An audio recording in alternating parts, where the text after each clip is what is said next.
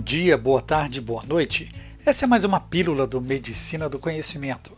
Ciência e informação a qualquer momento, em todo lugar. Sou Pablo Guzmão, anestesiador. E como compartilhar e multiplicar, segue uma dica rápida para reforçar o nosso conhecimento. Pacientes com índice de massa corpórea maior que 30 kg por metro quadrado são relativamente comuns na nossa prática, tanto para sua gastroplastia quanto para patologias cirúrgicas associadas às comorbidades. Algumas dicas são úteis para a anestesia desses pacientes, pois possuem menor capacidade residual funcional, anormalidades eletrocardiográficas, maior risco de doenças cardiovasculares descontroladas, saturação menor que 94% por alterações funcionais, história prévia de fenômenos tromboembólicos, síndrome metabólica com alterações de glicemia e eletrolíticas. Considere se seu paciente fez uso regular de CPAP e fez fisioterapia pré-operatória. Procure por exames de gasometria estudos do sono na avaliação respiratória e faça avaliações de risco, como o stop bang, para verificar a apneia obstrutiva do sono e a calculadora de risco cirúrgico da Sociedade Americana de Cirurgia para predizer maior risco de complicações pós-operatórias. Os links estão no descritivo desse podcast. Na sala cirúrgica, cheque a mesa operatória. Será desagradável induzir um paciente e perceber que a mesa não fornece os movimentos adequados para a cirurgia.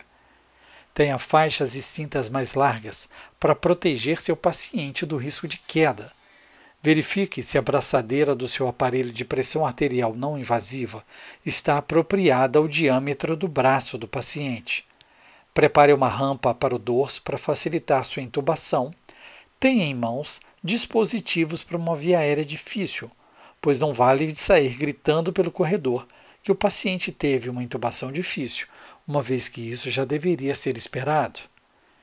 Pense em uma indução por sequência rápida, pelo risco de regurgitação, e tente reduzir ao máximo o tempo entre sua indução, ventilação sob máscara e intubação. É importante monitorizar a consciência e o relaxamento neuromuscular, uma vez que as doses de anestésicos devem variar com o peso ideal, peso predito e o peso real do paciente tenha número suficiente de pessoas para mobilizá-lo. Você não vai querer ficar afastado por uma lesão muscular por esforço ao movimentar sozinho o seu paciente. Durante o ato anestésico cirúrgico, controle a glicemia, sugira na consulta pré-anestésica o uso de meias de compressão elástica já no intraoperatório, evite ventilação espontânea e use pressão expiratória final positiva nesses pacientes. Opte por drogas de curta duração ou que possam ser reversíveis. Priorize a analgesia multimodal e capriche na prevenção de náuseas e vômitos para reduzir o risco de fístulas.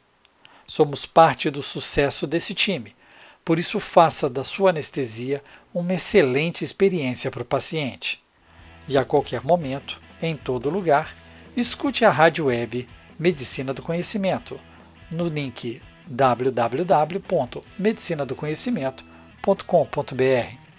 Escolha sua plataforma e ouça outros podcasts pelo Spotify, Deezer, iTunes, Google Podcasts, SoundCloud, YouTube e uma dezena de outros agregadores de podcast.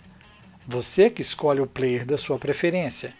Mas é importante o seu feedback, compartilhar nas redes e deixar seu like para aumentar a divulgação do projeto. Você pode também entrar em contato e sugerir o próximo tema. Fique ligado nas redes sociais, Twitter, Facebook e Instagram, Medicina do Conhecimento.